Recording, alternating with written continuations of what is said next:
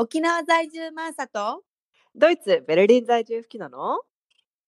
ウチナースタイル人生哲学ラジオ。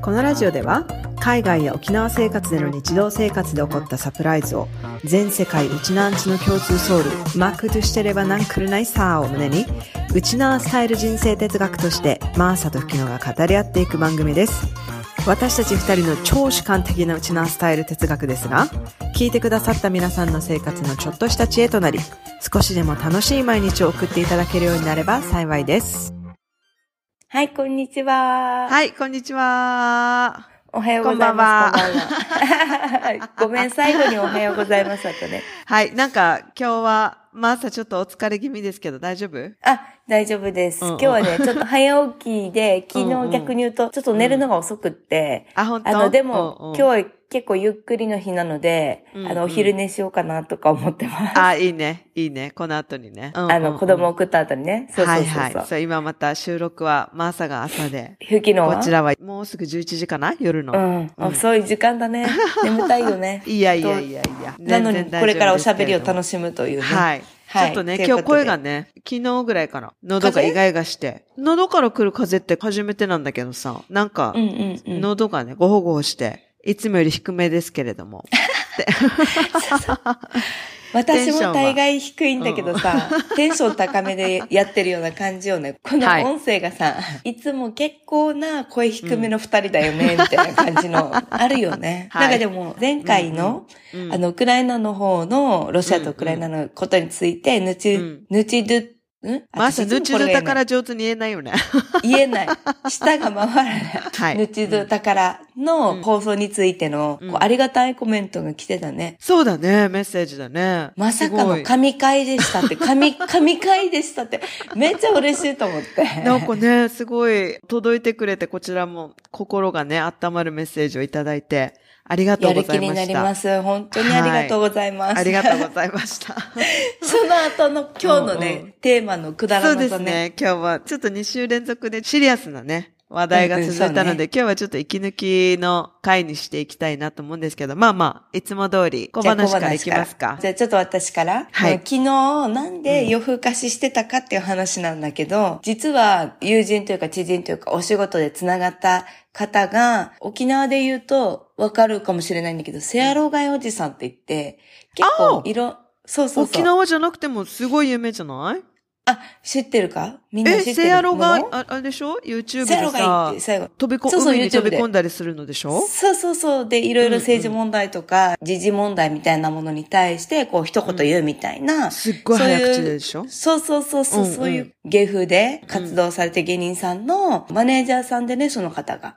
で、沖縄で昨日ライブだったわけ。スタンダップライブで。しかも一緒に出る相手の方がウーマンラッシュアワーの村本大輔さんっていうことで、すごい豪華。豪華でしょ、うんうんうん、え、これは行きますって言って、行ってきたわけよ。しかも子供を連れて。あ、子供も一緒に。そうそう、まあ夜の会だったから、うんうんでも久しぶりにさ、夜の那覇にさ、繰り出してさ、子供と。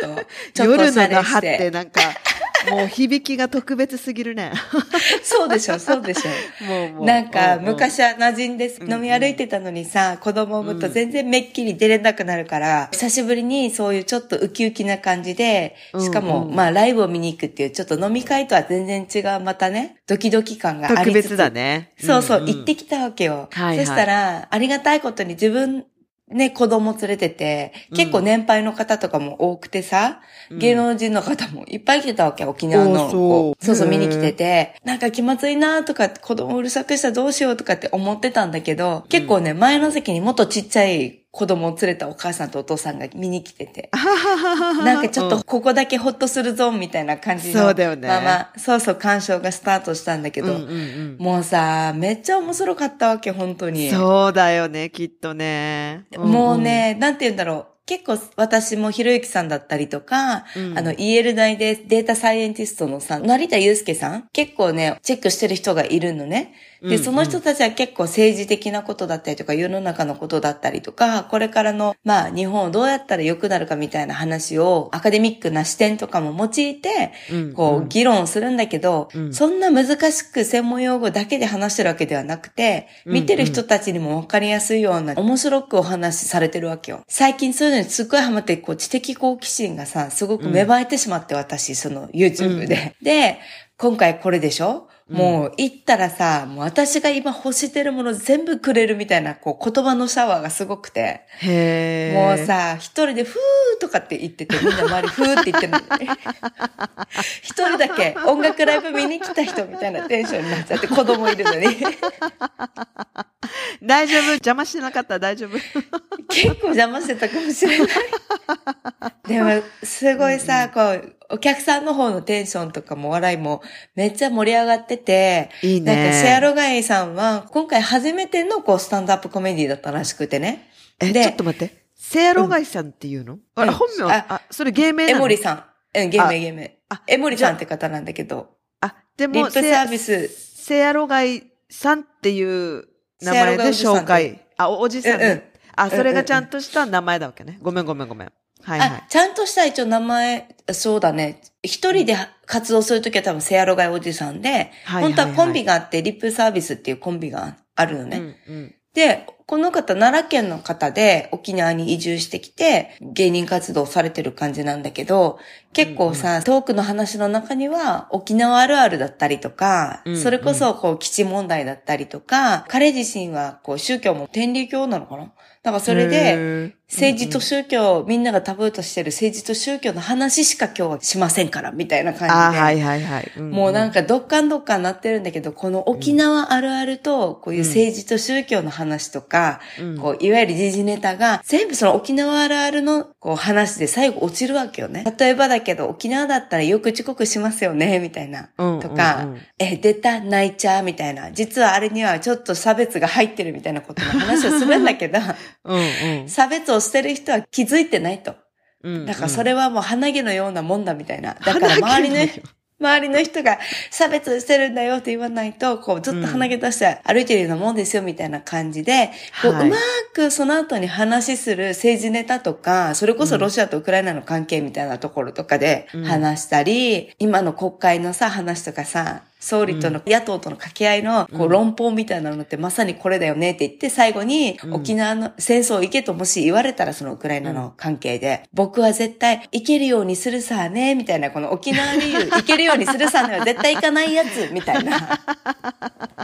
なんかうまいわけとっても。ツボを押さえてるね。そうそうそう。だからなん。か、最初にすごい入りやすい話からして、あるあるなん。だけど、共感を得て、前提を踏みながらその後の話に、最後ここで結論付けて、あの、戻ってくるっていうかさ、うんうんうんうん。なんかこれはもうやっぱ頭の良さっていうかもうめっちゃすごい芸だわと思って。そうだね。で、最近、そう、ネットフリックスでもアリウォンって言って、アメリカの方ではアジア系の女性で、スタンダップコメディで有名になった方がいてさ、うん、知ってる知ってる。あ、知ってる、うんうんあの人も結構さ、なんていうの、性ネタっていうか、うんうん。セックス関係のさ、話うんうんをわざと下ネタか、下ネタをするんだけれども、うんうん今までそう、スタンダップコメディとかアメリカでもメジャーになるコメディアンって男性が多くて、うん最終的に自虐的なネタを入れて有名になっていくみたいな。うんでも彼女の場合は、なんか全然その自虐ネタっぽくないんだよね。知的だよね。知的だよね。うんうんうん。まあ、あれを見てから結構スタンダップコメディ面白いなって思ってる時に、このライブの話だったから、ああ、なるほどね。うんもう今これ私はこういうのがすごく、やっぱりなんか楽しいというか面白いというか。もうね、思い切って6000の T シャツ買っちゃったよね。ハマってる。ハマってる、ハマってる、ハマってる。戦略にハマってる。ツイッターにもさ、めっちゃ面白かったですってさ、うんうんセロリンさんのアカウントにさ、うんうんツイートしたりとかしてさ、いや、でもや、やっちゃうよね。やっちゃうよね。特別な夜だもの。そうそうそう。うんまあまたさ、馬村シャワーのこう村本さん、もうめっちゃ面白くって、なんかすぐニューヨークに行くんだってもう今。ニューヨークで腕を磨きに行くっていう話で、ビザの関係って出る日が遅くなったからこのライブに来てるみたいなのね。だから生でアメリカに行ってもしかしたらビッグになる前のライブを見れたっていうレア感。もうね、興奮冷めやら、冷めやまぬ。で、じゃあで、もうさ、その6000円の T シャツもうプレミアついちゃうんじゃない？え、着るけどね。あ、そっちね。う裏ない着るけ自分、どね。自分のものね。はいはい。そうそうそうそうそれも素敵です。はい。めっちゃ遊ぶ夏の、夏に遊ぶ日とかにめっちゃこのサイン入りであ、はい、はい。行くけど。ね。うん。うんうん、いいと思う。なんか、うんそういう風な興奮がこう続いてって帰ってきてからも。うんその後もやっぱりちょっとさ、うんあの動画探したりしちゃってさ。するねそれで眠るのが遅くなっちゃったわけよ。いや、わかります。うんでも朝うんはいい気分だよ、なんか。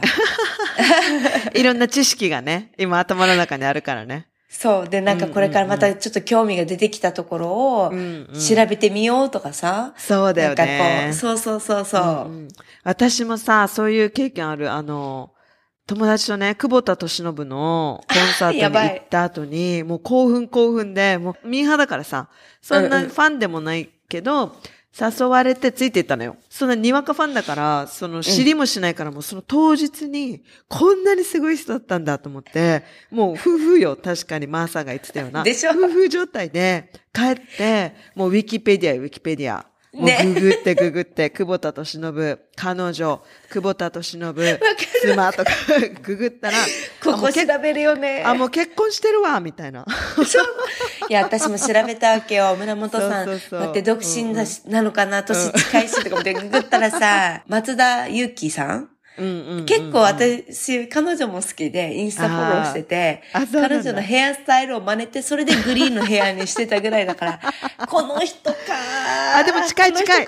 チャンスあったよね。じゃあ、近い近い。系統一緒ってことでしょ？そう。だから同じフォロワーの共通フォロワーの中に、そのゆうきさんもいて、あーあ、もうこれははまあ仕方ない。私も彼女好きだし。まあ仕方ないなって思ったんだけど、なんかあれやってしまうよね、女性ね。妻とか彼女とかね。勝手にショック受けるっていうね。そうそうそう。勝手に惚れて勝手にショック受ける。そうそうそう。なんかチャンスがあたかもあるかのように。そうそうそう。どこで接点作るねんって感じ、そうそう、いね。や、もうね、久保田敏信と結婚も夢見たことがあるなんてもうね。何年前だったかわからないけど、7年前かな ?10 年前かな？でも私さないない私ないないって言ってあるよね。あるよ、あるよ。私もこの前さ、なんか、あの、やついさんってまた芸人の方がいて、その方はこう、撮影が一緒になったわけよ、たまたまね。うんうんで、お近づきになるじゃん。一緒に飲んだりとかしてさ、はいはいめっちゃ楽しくて、うんお話上手だし、彼もやっぱ知的だし、うんうんそれをこう見た、アーズ、アーズよ。うんうんアーズが、やついさんめっちゃファンだったらしくて、うんうんあうん。なんでも朝やつんとこんなってやってるの？みたいな写真アップしてるみたいな感じで、めっちゃ怒られて。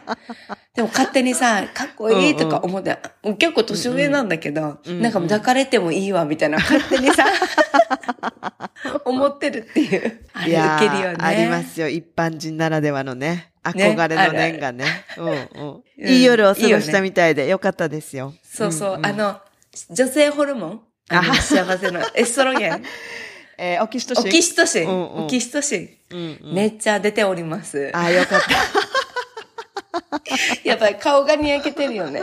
た。出ておりますって。いや、よかった、やばいよかった。今日入り口からもうくだらないね。いや、もう幸せ、幸せそうで何よりですよ。はい。はい。吹きのね。小話は？まあまあまあ。私もじゃあちょっと一つだけ、またくだらないことでしょうもないんですけど。最近、美味しいプリンを見つけて、ドイツで。なんかそんな特別なものじゃないよ。スーパーで見つけたんだけど、私プリンが好き、大好きなんですよ。うん。で、ラーメンとね、プリンとね。に日本のさ、プッチンプリンとかさ、わかるわかる。あの、日本のさ、なんかクリーム付きの、うんうん。ちょっとコンビニ。ニでさ、なんか250円とかさ、300円ぐらいの美味しいプリンとか大好きだったんですよ。うんうんうんでも、ね、ないのよね、海外にそういうプリンが。美味しい、うんなんか洗練されたプリンがなくて。でもなんか忘れてたんだけど、あ、ちょっとプリン食べたいと思ってね、プリンコーナーに行ってみたのよ。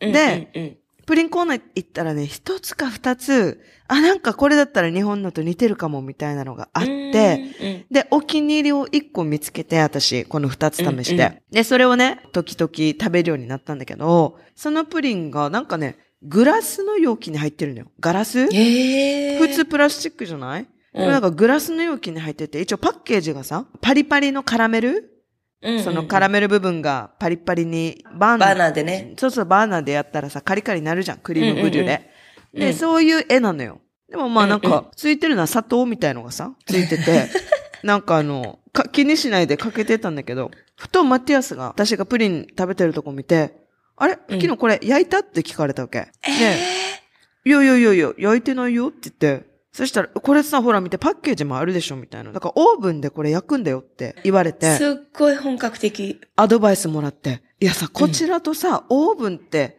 このでかいオーブンよ？ドイツの、普通のさ、うんうんうんコンロの下にある。あれでこんなちっちゃいプリン1個焼くと思って。これこそエネルギーの無駄じゃないですかって思ったんだけど、だからグラスだったわけよ。プラスチックじゃなくてあ。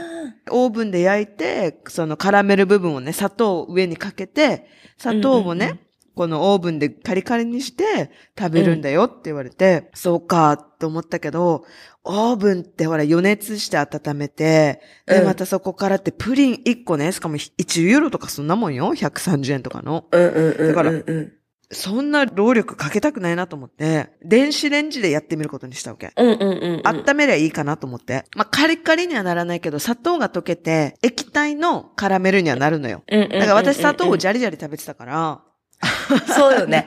そういうことになるよね。それでいいかと思ってやってたんだけど、1回目は成功して、2回目やった時に、味を占めて、あ、この間の暖かくて、ジャリジャリ砂糖よりも、やっぱりカラメル液体の方が美味しかったと思ってね、電子レンジで1分ぐらい？簡単さ、オーブンに比べたら。やったのよ。で、マティアスは隣の部屋でなんか、読書でもしてたのかな？で、私がうんうね、一人でキッチンで食べてるんだけど、チーンってした後に、よしよしと終わって、素手でね、そんなに1分だから、そんなに熱くないから、素手で取ったのよ。やばいし。かも、あの、覆うようにして取ったわけ、プリンを。手のひらで。今から？わかるよ。手、手上から取ったやわけ。けどしそうだけど。そしたらさ、電子レンジから取り出した3秒後に爆発したわけ。えプリンが。ブシュシュシュシュシュシュとかって言って、パパパパンって爆発したわけ。聞いてないよみたいな。わからん。だから多分、中が熱かったんだはず、電子レンジだから。ああ、そっか。だからオーブンじゃないとやっぱダメだったってことだから。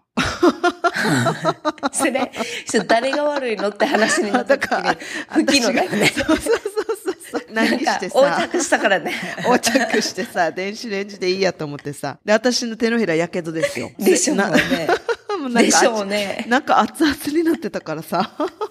なんかプリン爆発して。で私もなんか、機能分かった。そもそも電子レンジとオーブンの機能の違いを分かってないでしょ。いや、分かってる分かってるけど、1分そ電子レンジはこらじゃ、中を温めるんだよ。でも、中グツグツす。るさ。だかオーブンはら、でも表面から温かくしてそうそうそう中に浸透さ。いや、わかりますよわかりますけど、大丈夫と思ったわけ。1回目大丈夫だったから。でも2回目でまさかの、本当に爆発して、噴火よ、噴火。だって私、顔にも飛び火したし、なんか床一面にプリンの残骸が 広がって、私はなんか、わーとか叫ぶから、マティアスもびっくりして、何事だと思って駆けつけてきたらなんかプリンまみれと手をもう、水道水でさ、ジャージャージャージャー流してさ、マティアスに向かって、マティアスくん、電子レンジで温めたらこんなことになったよとか言ってまた怒って。いや、そしたらマティアス、いや、オーブンって言ったじゃん、みたいな。I told you. でそう、そうそうそうそうそう。ですよねみたいな感じでも怒って。でも痛いんですけどとか言って。熱いとかって言ってから。マティアス冷静だよね。ねマティアスはさ、この床をさ、うちは、あの、古いアパートメントで、床もね、うんうん、あの、染みるんだよね。フローリングなんですよ。あの、うんうん木のね。だわからマティアスは、私が水道水流しながら、ギャーギャーギャーギャー言ってるところに、もうすかさず床をね、もう綺麗に、ウェットティッシュで、拭いて、いいや、いい旦那じゃないか。プリンのね、砂糖とかいろんなのが染みて、そういうわかる木床にね。木にシミになるから、うんうんって言ってもすかさずふ吹きながら、もうまあしょうがないよねって言って、もうわわかったでしょってみたいな感じで。次からオープンだよ、つって。いやいや、でも次からはね、もう冷たいまま食べるってことにしました。あ、そう。まあ、めんどくさい。いやいや。でも、でも試してみてほしい。一回オーブンで、だから手間をかけたらめっちゃ美味しいってことになるんじゃないそうなんですよ。よ。わかりますよ。あの、うん手間をかけたいですよ。かけれるもんなら。あ、毎日。そうね。でも私たち、ほら、うんうんうんこの時間が限られた時間しかないんですよ。こんなね、うんうん優雅にも15分も20分もプリンを待つ時間ないんですよ。そう。だからもう私は冷たいまま食べます。美味しいです。冷たくやても。爆発して、まあ、手もやけどしてさ、シャワーするたび痛いわけ。暑いから。痛そう。そう痛そうそうそう。またそんなね、しょうもないことがありましたよ。いつもでもよくもうさ、一週間の間にそういう事件が起きてくるよね。起きん？なんかもっとあるよ。もっと起きてるよ。でも一応その、その中の一つをピックアップして一応喋ってるわけよ。結構そんなトラブルあんまりないな、私は。だから、やっぱり根が横着だからじゃない？私の。トラブルが起きて学ぶタイプだから。昨日のところにようこそトラブルって感じ。そうそうそう。あの、ややけどしてあ、電子レンジで、プリンは温めるもんじゃないと思った。はい、気をつけてとください。いうことで、皆さん。はい、皆ささんね、やけど気をつけてください。横着するとなんかあるよ、本当に。ん。なんかあるよ。はい。ということで、今日は14回目。14回目ですね。ということで、うん、うん。はい。そんな、ね今日はくだらないトーンでいきましょうという回にしてるんですけれども、今日のテーマを吹野さんじゃあお願いします。はい、えー今日は私たちのママあるあると、実は今、えっ、と、私二人目妊娠してて、でそうなんですよおめでとう ありがとうございます。なので、この妊娠あるあるについうんうんうんて、こんなことあるよねっていうのをテーマで話していきたいなと思ってるんですけれども。なんまあかさ、うん妊娠あるあるから行こう。妊婦から子供を産むから。妊娠あるあるで言うと、私の場合、もうね、今ね、中期に入っても安定期になってるんですけど、最近、おならが、すいませんね、もしなんか、ご 冒飯とか、頭そのネタからあの、こういうことを、あの、すいません。こういうのが苦手な人は本当にすいません。最初から謝っておきますけど、最近ね、おならがね、すごい出るんですよ。でもこれ妊娠あるあるでしょ？ないよ。なかったよ、私、え？そんな。私ググったよ。嘘。あと、あるって？あるって、おならいっぱい出るって言って、ガスがね、やっぱりホルモンのこれも影響で、えー、そうなんだ。腸の動きが鈍ったりして、うんうんガスが出やすく、腸の動きが鈍るそうそう、ガスが出やすくなりますよっていうの。だから、あ、じゃあこれは妊娠して、いや、そんな私、ね、妊娠する前からプッププップしてないからさ、ね、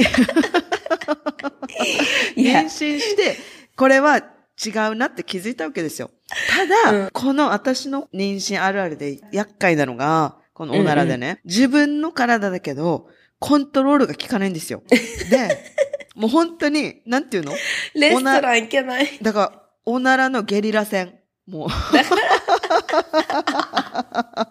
ゲリラ戦が毎日毎日、いつ、いつ発射されるかわからない、あの、本当に、本当にわからないんだよ。だからさ、だからひどいよ。本当にひどい。だからさ、私このマティアスの前でも、てかもう、マティアスの前だけじゃなくて、人としてね、私別にマティアスの前だけ特別とかするわけじゃなくて、誰の前でも、おならはしたくないのよ。わかるわかる。一緒一緒。いくら気を使ってるマティアスでもおならは恥ずかしいなっていううんうんエチケットとして。だから、こらえきれるならこらえたいけど、わからないから、本当にさ、なんか一歩踏み出した時にプッとが出るわけ。しかも、しっかり音が出るわけ。最悪。だから、マティアスにも聞こえるわけよ。だからもう本当にわからないからいつ出るか。プーって出た瞬間に、なんか二人顔を見合わせて、あ来たみたいな。発射されましたみたいな。え、でもおならといえばさ、ほら、うん音とスカシッペって、まあいいじゃん。ううでもはいはいスカシッペで臭いやつって最悪にならない？テロリストでしょ、もテロ、テロリストだね。う。うちの娘たち結構そっちでさ。しかも車の中とかでやるわけ。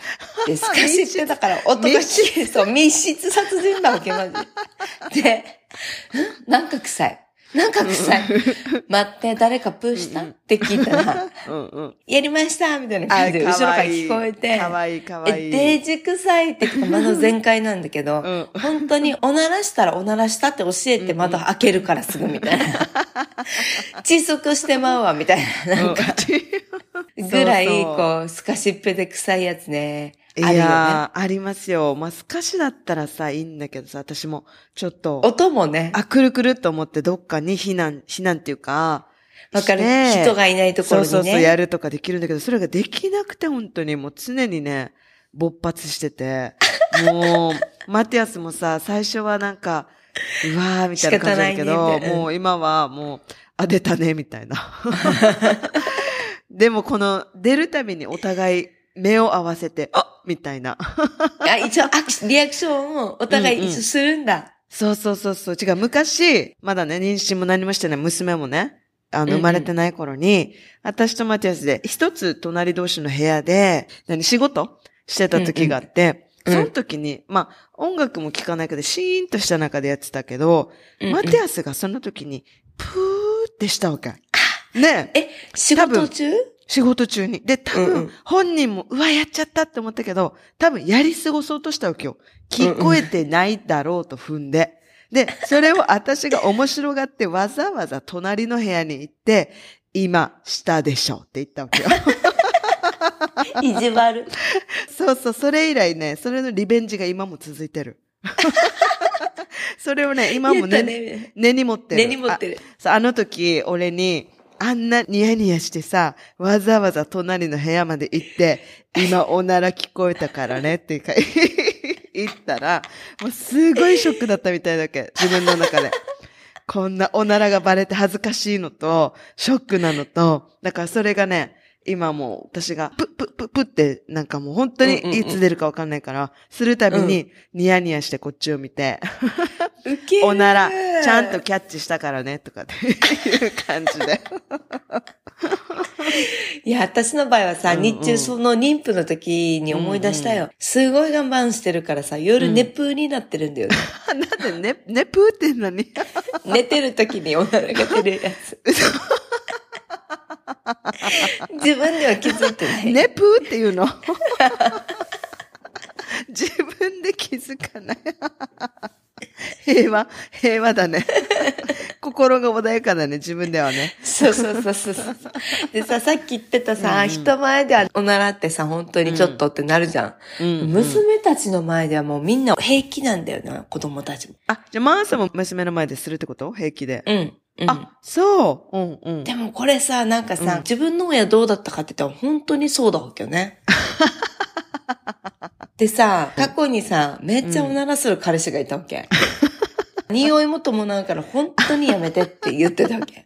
お願いだからトイレに駆け込むようなことやってよみたいな。うんうん。なんかもう全然そこら辺で一緒にいて近くにいても、外だろうが中だろうが関係なく女のしてるから、え、ちょっと待ってみたいな。デリカシーとかないの？みたいうんうんうんう。なんこういうのって、ちょっと恥ずかしいとか思ってトイレ行った、行こうとか、ごめんとかって言うけど、お前私の前でもやったよな、今、みたいな。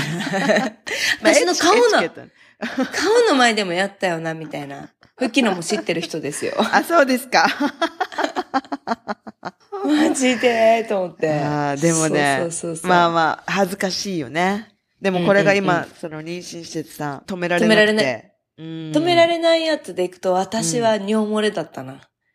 ああ、ある。なんか尿漏れも。うんうん。もうくしゃみするたび立ち上がるたびとか。あ、そんなに私はね、そんなひどいのはない。もうさ、何なのって感じだったよ。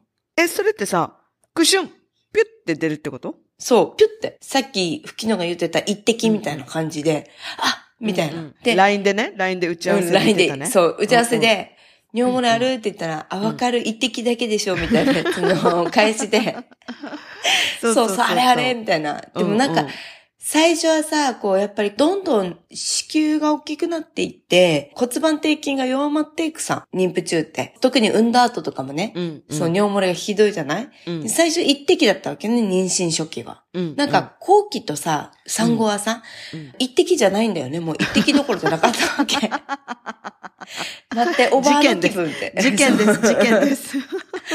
何人回一日にパンツ履いてたかわからんみたいな。あ、そうなんだ。そう。で、か。うんうん。そうそうそう。なんかさ、もう最後のところっていうかもう慣れてくるとわかるから、うんうん。その骨盤底筋を締めて、くしゃみとか立ち上がろうとかするんだけど、それでも、ね、漏れなく一滴は出てきたりとかしてたわけ。えー、もう何これと思って、本当にそれが嫌だった。うん、私ね、そういうなんか、私のさっきのおならみたいな、不意打ちみたいなのはなくて、なんかね、とりあえず頻尿になるじゃない？膀胱が圧迫されるから。うんうんうんうん。で、やっぱりトイレが近くなって、あの、娘を保育園に送ってお家に帰ってくるまでだいたい1時間ぐらいかかるんだけど、うんうん、1時間でもやっぱり催してくるのよ。うんうん、わかるわかる。でうんあ、行きたい行きたいって思うんだけど、あれさ、本当にトイレを目の前にした直前に崩壊するよね。なんであれ？わかる？意味わかる？おじとおばやし。意味わかるパンパース履いた方がい違いうパンパース。あの、歩いてる時は大丈夫で、あのー止まったら？見たらもう反射的に止まってる時も大丈夫なんだけども、トイレが目の前にある。あと3秒後には行けるっていう時に、もうドバドバドバドバドバっていうのがダムの放水みたいな感じで、ピークが来るわけよ。その時に抑えきれなくて一滴。っていうのがある。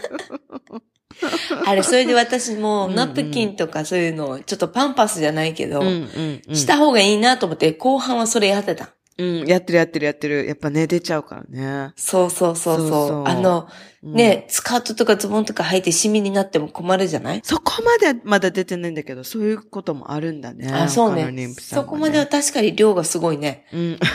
確かにね。すごいでも心配だった。恥ずかしくて、うんうんなんかもう、そうだよね。もう本当にダメだと思って、腹筋したくても腹筋とかできないさ。できない、ダメダメダメダメ。その時ね、できい。ないじゃん。うんだら収縮するから。うん。お腹、今まで若い時はさ、うん。お腹を締めるために、うんこう日中日頃ずーっとお腹に力を入れて、こうんう、へこませたのよ、私、大学生まで。すごい。そう。あまあ、まあ、社会人もか。なんかお腹出てるって思われたくないから、はいはいわざと、タイトな洋服着て、うんお腹をへこませて、うん。過ごしてたのね。とってもコンプレックスというか、その、痩せたいみたいなのが強くて。別に痩せてたわけではないんだけど、うんうんうん。それで、ずーっとお腹の中に筋トレ状態でいたのにもかかわらず、うん妊婦の時ってもうさ、うん、お腹に力入れないじゃん。入れちゃダメだよね。うんダメだ。し、お腹出てていいじゃん。うんいいよ。うんうん。すごいね、解放された気分だった。美っていうものから。もういいんだ今妊婦だから。出てていいんだみたいな。そう。お腹出てていいんだよ。今妊婦という美の状態にいるから、みたいな。ここぞとばかりにお腹いっぱい食べてお腹出てても、何も気にならないっていう、あの、精神的な安らぎ？あ あ、そういうポジティブな面もあったわけね。ったあったあった。一応 なんかでも脱いだら全然女らしい体にはなっていかないっていうか、うんうんまああれがもともと女らしい体なのかもしれないんだけど、そうだね。逆に言うと、うん。こう体の変化っていうのはすごくあるじゃない？妊婦あるあるじゃん。うん。今でもあるし、お腹で言うと、今、うんうんデベソが半端ないのよ、私。わかるあれさ、この一人目の時は、本当にもうさ最後の最後 ?9 ヶ月とかで、あ、あデベソになっちゃったって感じだったけど、今回は、とっぱなからなんかね、お腹が出る前におへそが出たって感じだったわけ。いや、出やすくなってんだよ、あれ、一回妊娠してるだから。そうなんですよ。で、それをさ、感じてて、で、うんまあ、お洋服着てるじゃない？着てたら、もうなんかね、第三の乳首かっていうぐらいに、あ の、すごい出てるんですよ。だから、てんてんてんみたいな感じで本ね。当に出てて、恥ずかしさはないけど、もうなんか、なんていうの？お洋服着てるのに裸の気分？うん。あの、もう、隠せないからさ、出っ張りすぎて。もう出てくるものが大体すごい出てくるよね。そうそう出てるものがすごい。出て、今もさ、もう、いつもね、待ち休みでもね、あ、おへそこっちだね、みたいな感じ。わかるんですよ、分厚いセーター着てても。うんうんうんうんうん。バレるよね。そうそうそう、これ、治るっけって思いながら。治る。産んだら治ったさ。覚えてないんだよね。おへそって普段そんなじっくり見ないじゃない？あ、でも私はもう産み終わって5年以上経ってるから戻ってるよ。あ、そう。じゃあよかった。ももう、なんか、う多分出てて、ポコって出て、ポコって戻るんだと思う。だったらいいんだけどさ、もう今すごい出て、あの、もう戻るとこもないから、出続けてるよ、今も。ウケる。でもさ、結構体の変化でいくとさ、まあ男性ね、どれぐらいの方がわかるかわからないけど、うんうん。お腹が出てくると中央線とかがさ、せ、お成腹の虫線前。あ、正中線だった？あ、中央線っていうの？か。成虫あ、いや、線正中線だったかも。うんうん。おへその下にでしょ？そうそううそうそうそう、うん。出てきたりさ、うん。こう乳首だったりとかも赤ちゃんが分かりやすいように黒くなってきたりとかするじゃん。あれって分かりやすいようになの？あ、そうだよ、そうだよ。あ、赤ちゃそうんなが、んだ。もうこの目がちょっとまだ見えない時に、おっぱいどこかなって言って探しやすいために黒くなるんだって。あ、すごい。知らなかった。だからあの、うんうんよくさ、ピンクな乳首で、こう、うんうん彼氏と素敵なセックスライフをみたいなさ、キャッチコピーのなんかさ、CM っていうか広告みたいなの、見てもさ、いや、うんもうこっちとらなんかそんな次元じゃないですけどね、とか、妊婦の時にこう、なんていうの、ネットサーフィンややりながら出てくる広告見て、私には全く関係ねえ話やな、みたいな。そうそうそうそう。もうそういう子供がね。絶望感そう。うん子供がいるから、いやなんかもう。いや、でもそうなんだ。なんかさ、私の知り合いでは、まあね、ちょっと乳首の話で言うと、一人目で、その授乳でね、三、うんうん二年ぐらい頑張ってたのかな？授乳を、うんうんで、やってて、やっぱりちょっと大きくなっちゃって、うんうん形が。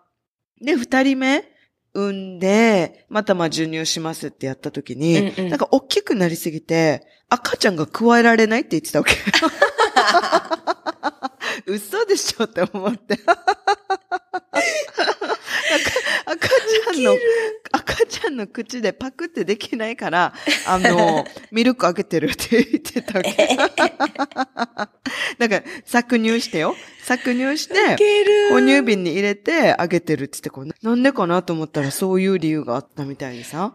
いやこうやって体変化するんだと思って。あ、でも確かに適応してるんだはずね。そうそうそう。本当にね。だから。でもなんか、おっぱい事件でいくとさ、うん結構私おっぱい出る方だったわけ。うんうん。だからもうす、おっぱいパッドがすぐパンパンっていうか、はいはいはいはい。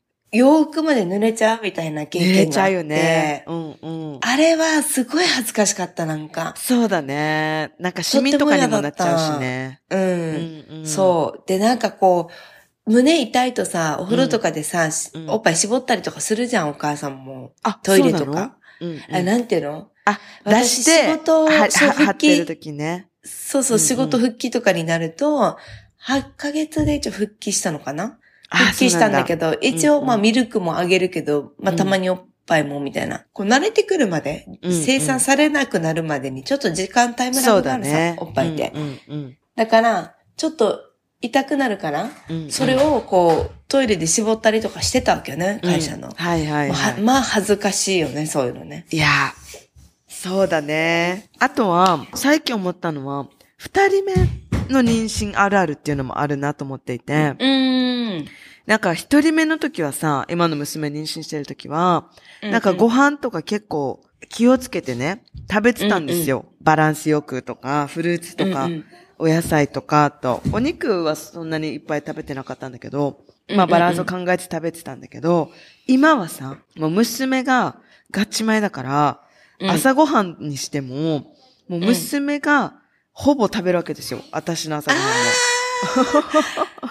で、フルーツも、だ。今まで、今までは、ほら、マティアスと二人だったから、この娘一人目妊娠してる時は、二人でって半分こして食べてたんだけど、今娘がほとんど食べるわけ。なるよね、フルーツは特にね。だし、なんかパンとかもさ、パンの耳をカットして娘にあげてるんだけど、うんうんその、私はパンの耳だけ食べるとか。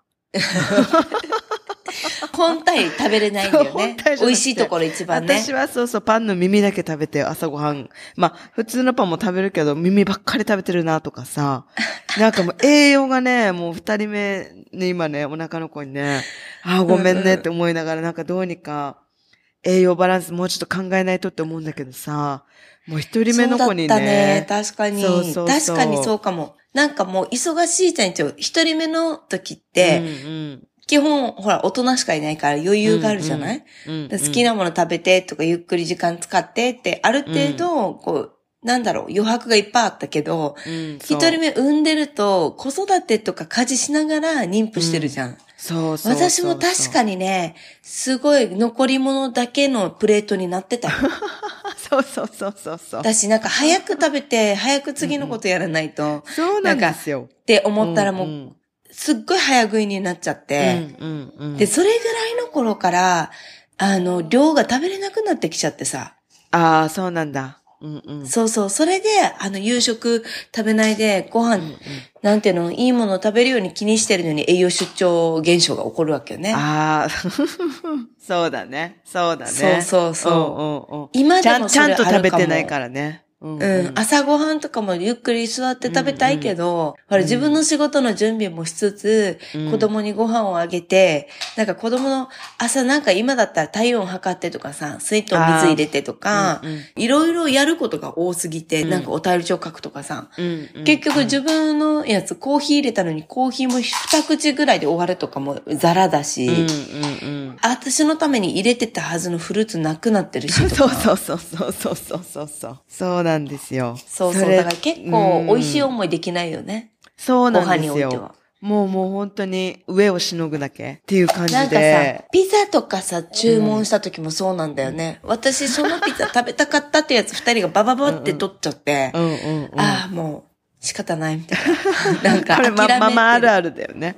もう娘、そうそうそう娘、子供たちに美味しい、まあ、そう母性とね、親心と美味しいいものをや、だから食べさせてあ本当げたいっていう。に一人の時には、私が一番食べたいものを贅沢にお金払ってランチ行くみたいなのはするよ。いやいやいや、それがいいと思う。残飯処理班的なやつあるよね。そうそう、おある母さんのね。ママあるあるだね。本当に。あるよね。もうほら、捨てるのももったいないしさ。うんだからもうパンの耳でもボリボリ食べて、とか、わかるちょっともう残したものをかき集めて食べてとか、わかる。冷めたよ。冷めたご飯もよ。もう。美味しくないやつをね。スープも大体冷めてるもんね。そうそうそうそう。なんかさ、でもこの、結構さ、今今日妊婦の話だったりママの話だけど、うんうん最近やっぱり周りに多いのよ、私の友達にも。あ、そう。妊娠うんうんうんうん。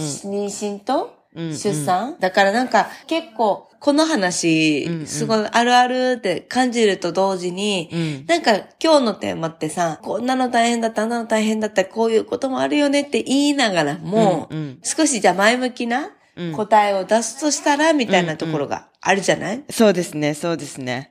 なんかその、まあ、妊娠で体がすごい変わっていったりとか、あとママあるあるでさ、自分もいたわれないみたいなのとかってあると思うんだけど、変化をしていきつつも、まあまあ、今回の哲学というか、妊娠あるあるをどう受け止めるかっていうのは、流されていきましょう。ね。その状態を受けって入れいう感じて、かな。そのまま受け流そうっていう。そうそうそう。おへそ出たなとか、あ、そうそう黒くなってきたなとか、あ、ちょっと漏れたなとか、おならもね、そうそう。それでいいんだと思。流流していきま。しょう、本当にもう。しょうがないですよ。抵抗できないし、それを前向きにって言ったところで、なんか、すごい抗ってる感じがめっちゃあって。そうそうそう。もうね、流すしかない。んかそう、受け流すしかないよね。そうそうそうそう。そう。今私20キロ太りました、30キロ太りました。まあね、もちろん、その体の健康上気をつけなきゃいけないとかはあると思うんだけど、太った体も仕方ないと受け流そうと。もうもう、赤ちゃんの健康と自分が健康であればいいです。それが一番大事。そうそう。後からね、あの、いろいろ体調整できますから。そうそうそうそう。おならをね、出さなくて我慢する方がもしかしたら、お母さんの体に毒かもしれないし。いや、だって、ほら、それゲップになるからね、次。下で止めると上に上がってくるから、ガスが。あとね、熱風になるんでしょ。そうそう、ね、風になる。皆さん気をつけて。我慢しすぎは良くないよって言って。そうそう、受け流していきましょうというね。もう体型もさ、鏡で見れば見るほど、洋服もどんどんどんどんサイズが切れなくなったり、そうだねなんか、華奢なお母さんとかも、ちっちゃいお母さんも一応いるじゃない？なんかお腹だけポーンって出てて、そんなにうん体変わらないお母さんも。でもやっぱり結構さ、年を取ってからの妊娠だったりとかうんうんうん、加減がわからない人は太りすぎちゃったりとか、こう、つわりで食べ座りだったりとかで、結構その自分の思うように体型がいかなかったり、体調がうまくコントロールできないことも多いじゃん。うん。その通りにやっててもとかさ。そうそう。比べないこと。比べないことで、本当にその時に、もう受け流す。そうもう受け流す。諦めの境地よ、本当に。もうあの、一番大事なことは、子供と自分の母体の健康。うん、ほんとね。あれね、母体崩すとその後さ、育児に響くからね、体力なくなっちゃったり、やっぱメンタルにも来るから、うん体のことを大事にするっていうことは大事よね。そう。なのでね、まあ、いろんな変化があると思うんだけど、もう、しょうがない。しょうがないから。なんかでも最近みね、うんちょっと友達が上げていたコラムみたいなところに、うん赤ちゃん10万人の、そのアプリとかでほら、今あるじゃん。赤ちゃん生まれるまで何日とか、あ、はいはいはい、はい。この時期になったらこんなのってコラムがいっぱい載ってるようなアプリだったりとか、うんうんうん。こう成長記録っていうか、記していくようなアプリのデータからね、10万人の赤ちゃんのこうビッグデータをもとに、もう一度改めて子育てというか、あの、そういうのを読み解くみたいなコラムがあってさ、なんか結構子育てとか妊娠中のトラブルだったりとか、こうマイナスなこととか不安なこととか、結構しんどいことが、やっぱり表にはメディアとか SNS も含めて出やすいんだって。うんでも、中には結構、ううんちの子はすごいよく寝てくれたようだったりとか、ミルクの移行も楽だったよとか、ビッグデータで見れば、結構そう10万人っていうカウントでいくとね、まあもちろん個人的な主観レベルではめっちゃ手がかかってるということもあるとは思うんだけど、ミルクの回数だったり、寝る回数だったり、夜泣きだったり、